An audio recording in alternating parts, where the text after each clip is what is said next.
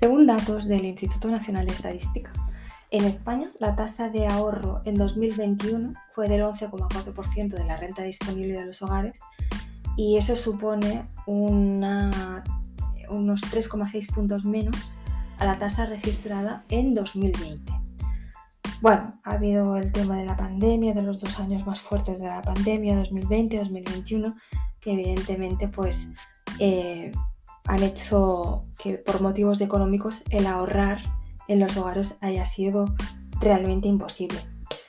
Sin embargo, y a, eso nos vamos a concentrar, eh, ¿qué ocurre cuando realmente se tiene una parte que se puede ahorrar a nivel económico, pero falta organización y falta planificación?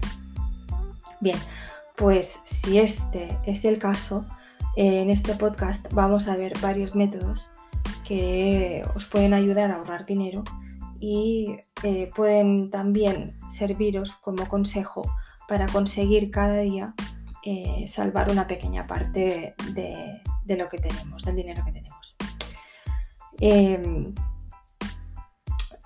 normalmente uno quiere ahorrar para qué? Pues para poder realizar futuras compras, para poder realizar unas futuras vacaciones, para poder hacer frente a imprevistos sin embargo, no siempre sabemos cómo hacer ni qué estrategia utilizar eh, para que realmente al final dispongamos de ese dinero. Vamos a ver técnicas para aprender a ahorrar en casa de manera sencilla. sencilla. Hay un método japonés muy chulo que se llama Kakebo. Eh, no es más que el libro de contabilidad y de finanzas que mm, conocemos de siempre. Eh, el que había siempre en cualquier tiendecita, en cualquier establecimiento, en cualquier negocio. Y en este kakebo, en este libro, se separan los gastos y los ingresos como las diferentes partidas que, puedan haber. ¿En qué consiste entonces esta estrategia de, de ahorro? Pues esta estrategia para ahorrar consiste en anotar primero los gastos e ingresos fijos, como podrían ser la nómina, la luz, el agua, el gas, para saber al inicio al principio de cada mes cuánto dinero nos va a quedar disponible para el resto de desembolsos. Después, cada vez que se haga algún gasto, se debe apuntar en el día y la sección que corresponda para tenerlo siempre reflejado en nuestra contabilidad.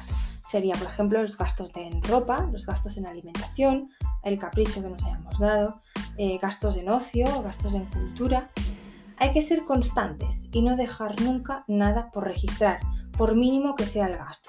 Al apuntar todo con detalle, saltan a la vista rápidamente todos los gastos superfluos, que serán los que tengamos que eliminar el próximo mes para ahorrar de manera eficaz. Otro método interesante, el método ALP.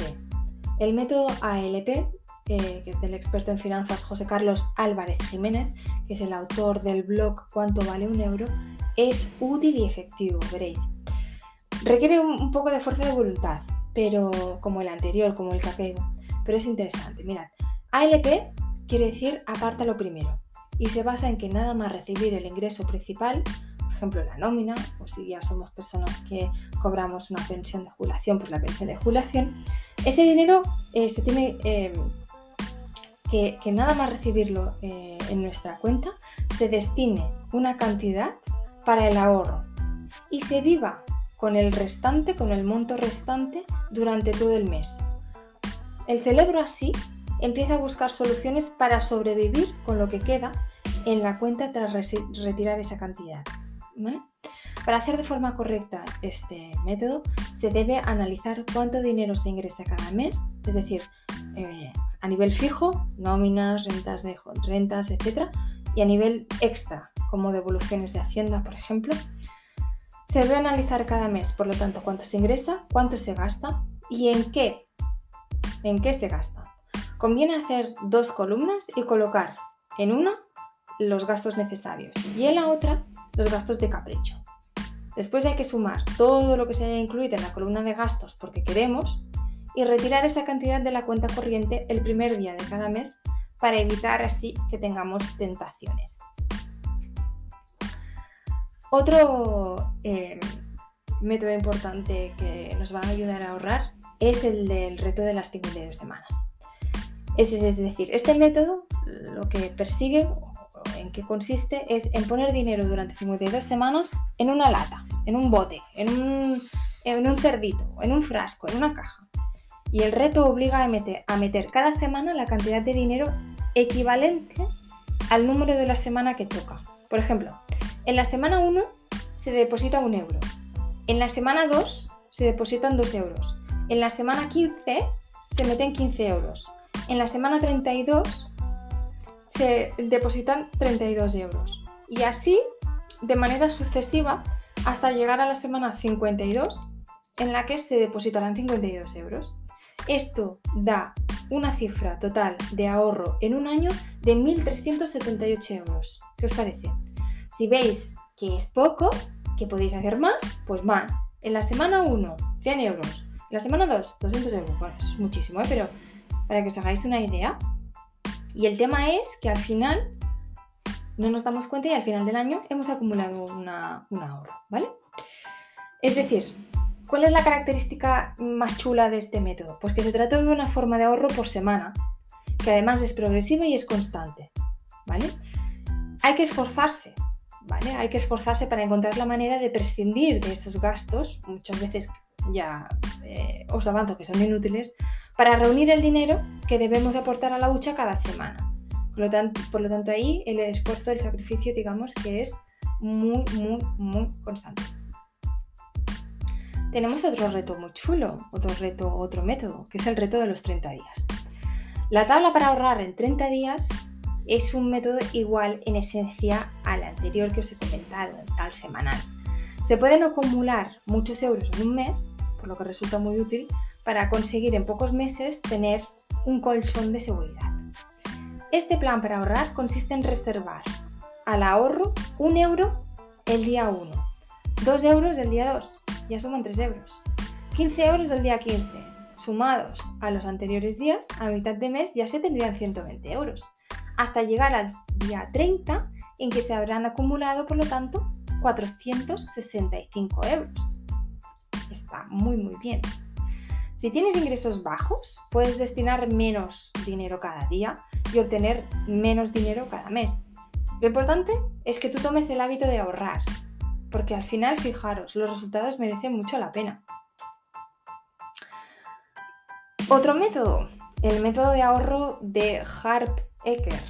En el libro de Los secretos de la mente millonaria, Harp Eker propone un sencillo sistema para repartir los ingresos en porcentajes y así poder ahorrar.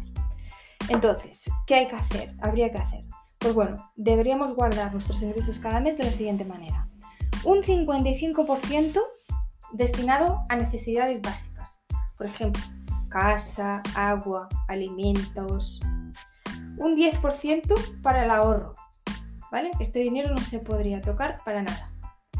Un 10% para formación. Por ejemplo, me compro curso, me, compro libros, me compro material de oficina, eh, temas de exposiciones culturales.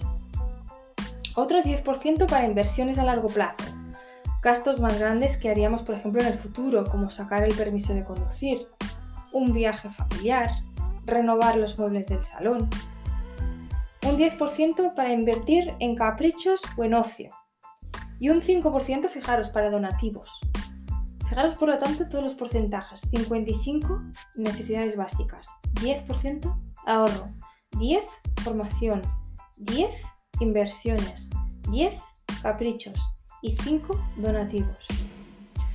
De esta manera podríamos, podríamos ahorrar, pero sin renunciar a los caprichos porque tenemos reservado un 10% para ello, incluyendo también temas de formación, crecimiento personal hasta incluso los donativos que supondrían eh, temas de, ayuda a los demás, ¿no? Interesante. Hay otro método que se llama el método de los sobres. El método de los sobres es una técnica que tiene cerca de 80 años, pero sigue siendo eficaz. Hay que reunir todo el dinero en efectivo y hacer cuentas de los gastos que se tendrán ese mes. Una vez que se sabe ya cómo se deben dividir los ingresos, se buscarán varios sobres y se marcará cada uno con el gasto destinado a esa necesidad y se mete en ese sobre la cantidad necesaria.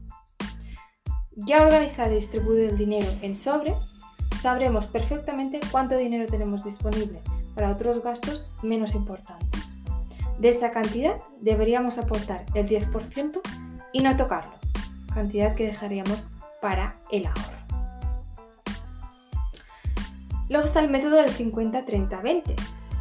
A pesar del nombre de 50-30-20, este método no es una fórmula matemática compleja. Es un sistema efectivo, es un sistema sencillo en el que lo que vamos a hacer es utilizar nuestros ingresos mensuales dividiéndolos en porcentajes.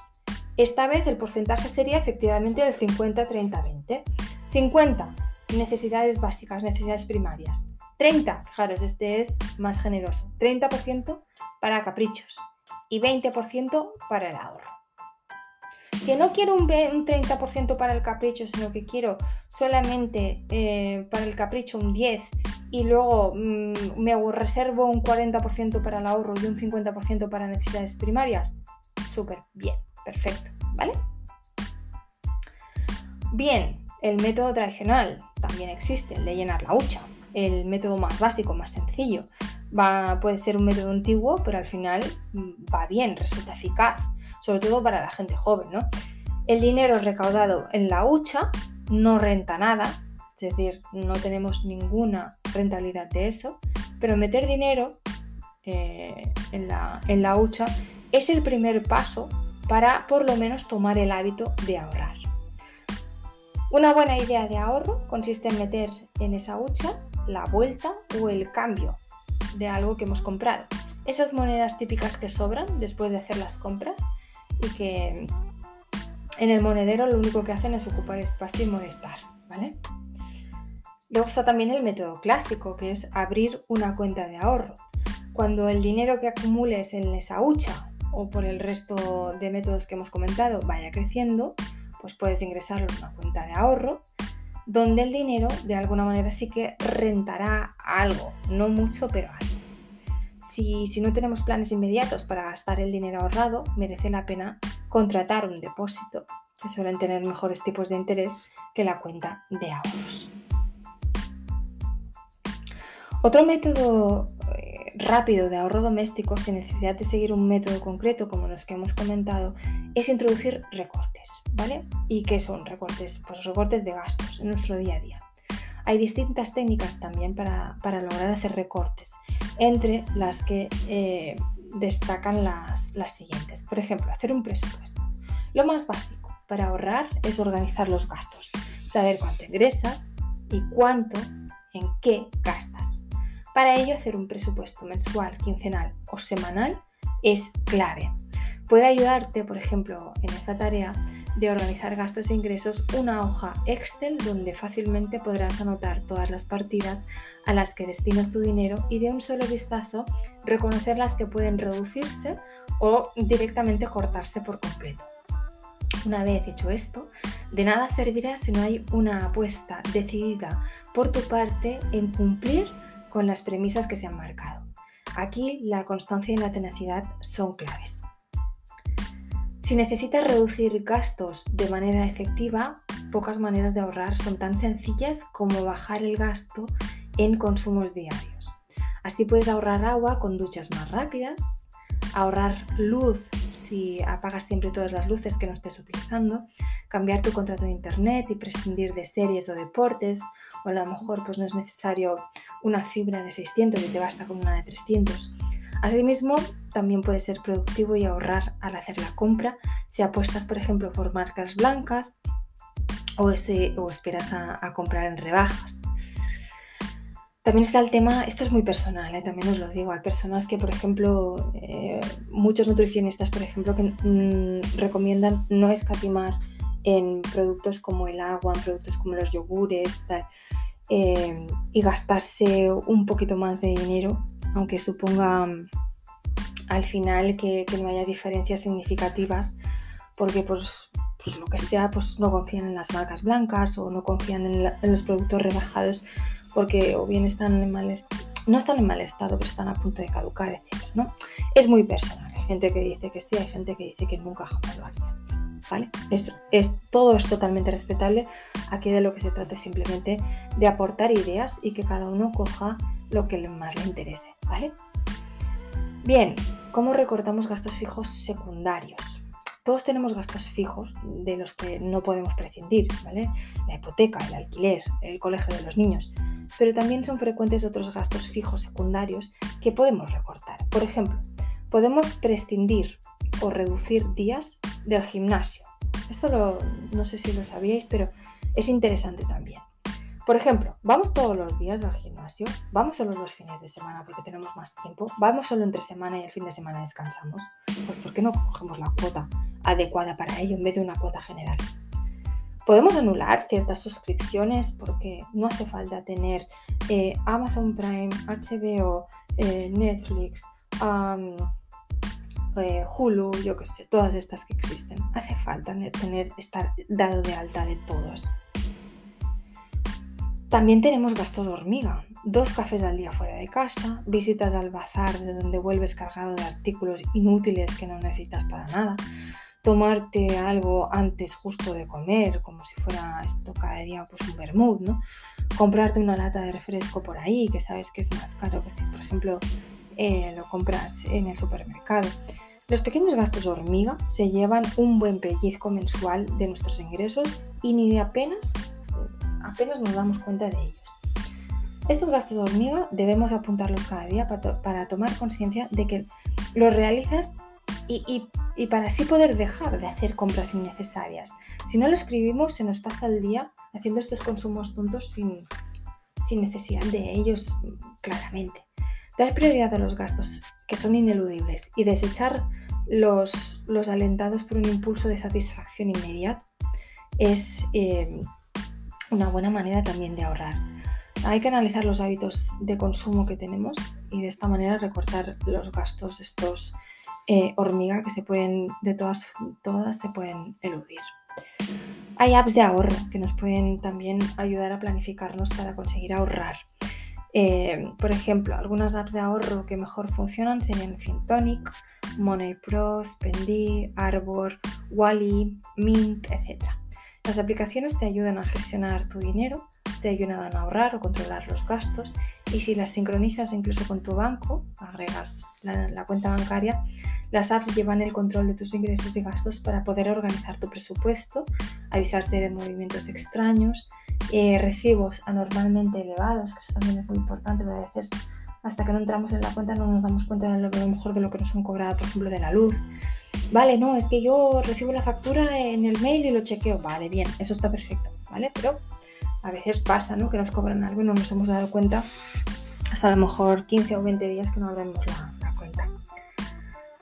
Mm, bien, una vez que se haya conseguido un excedente del dinero, gracias a, a estos planes de ahorro que hemos comentado, pues conviene sacarle el máximo rendimiento posible, pero siempre con las mayores garantías, es decir, invertir bien.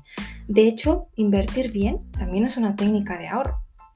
Debemos depositarle el dinero en instituciones que sean fiables, en instituciones que sean solventes, elegir las mejores ofertas del mercado, como por ejemplo depósitos a plazo fijo, aunque bueno, no son gran cosa, pero es algo, es algo, siempre que se comparen con los tipos de interés ofertados por otras entidades en el mismo momento. Hay que huir de rendimientos extraordinarios, porque rara vez las promesas de, este tipo son satisfechas. Y por último, bajo ningún concepto debemos contratar productos financieros que no entendamos. ¿Vale? ¿Qué errores podemos decir que son muy comunes al intentar ahorrar dinero? Pues ir sin un norte, es decir, no tener un objetivo de ahorro. Tener metas claras hace más eficaz la tarea de ahorrar. Si no hay un objetivo, un objetivo que sea claro, es más fácil gastar el dinero en cosas que no necesitas, en artículos y servicios totalmente innecesarios. Ojo con guardar lo que sobra a fin de mes. Lo idóneo es retirar el dinero destinado al ahorro antes, no después. ¿Que yo lo hago después y me funciona? Perfecto, ¿vale? Perfecto pero los expertos comentan que es mucho más eficaz el ahorro antes que después. Y así vivimos con lo que nos queda. ¿Vale? Un error importante también, utilizar parte del ahorro y pensar reponerlo después. Muchas veces, por ejemplo, surge un imprevisto y en lugar de tirar del dinero disponible, recurrimos a la hucha y siempre tienes la intención de devolverlo después, pero, pero después no se repone. Eso es un error. El dinero destinado al ahorro tiene que ser sagrado, intocable.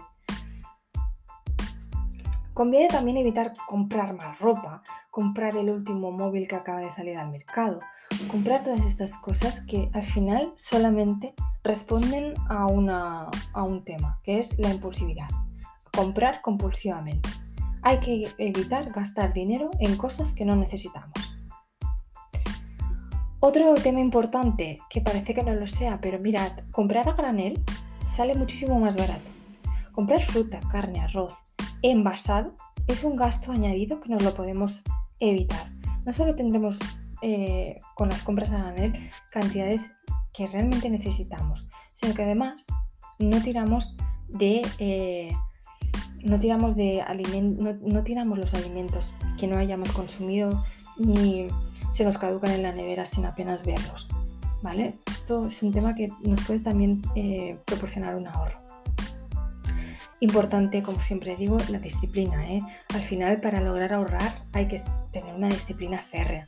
Además, hay que tener capacidad de sacrificio, capacidad de, también de renunciar a cosas.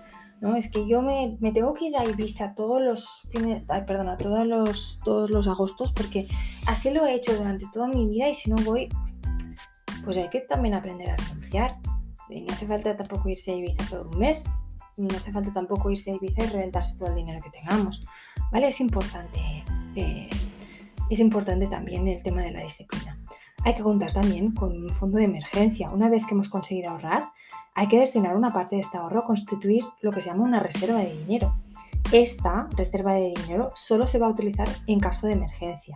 ¿vale? Es el pequeño colchón que es tan esencial para afrontar eh, sin problemas los imprevistos y, y, para algo muy importante, evitar pedir préstamos, ¿vale? Y de esta manera no endeudarnos.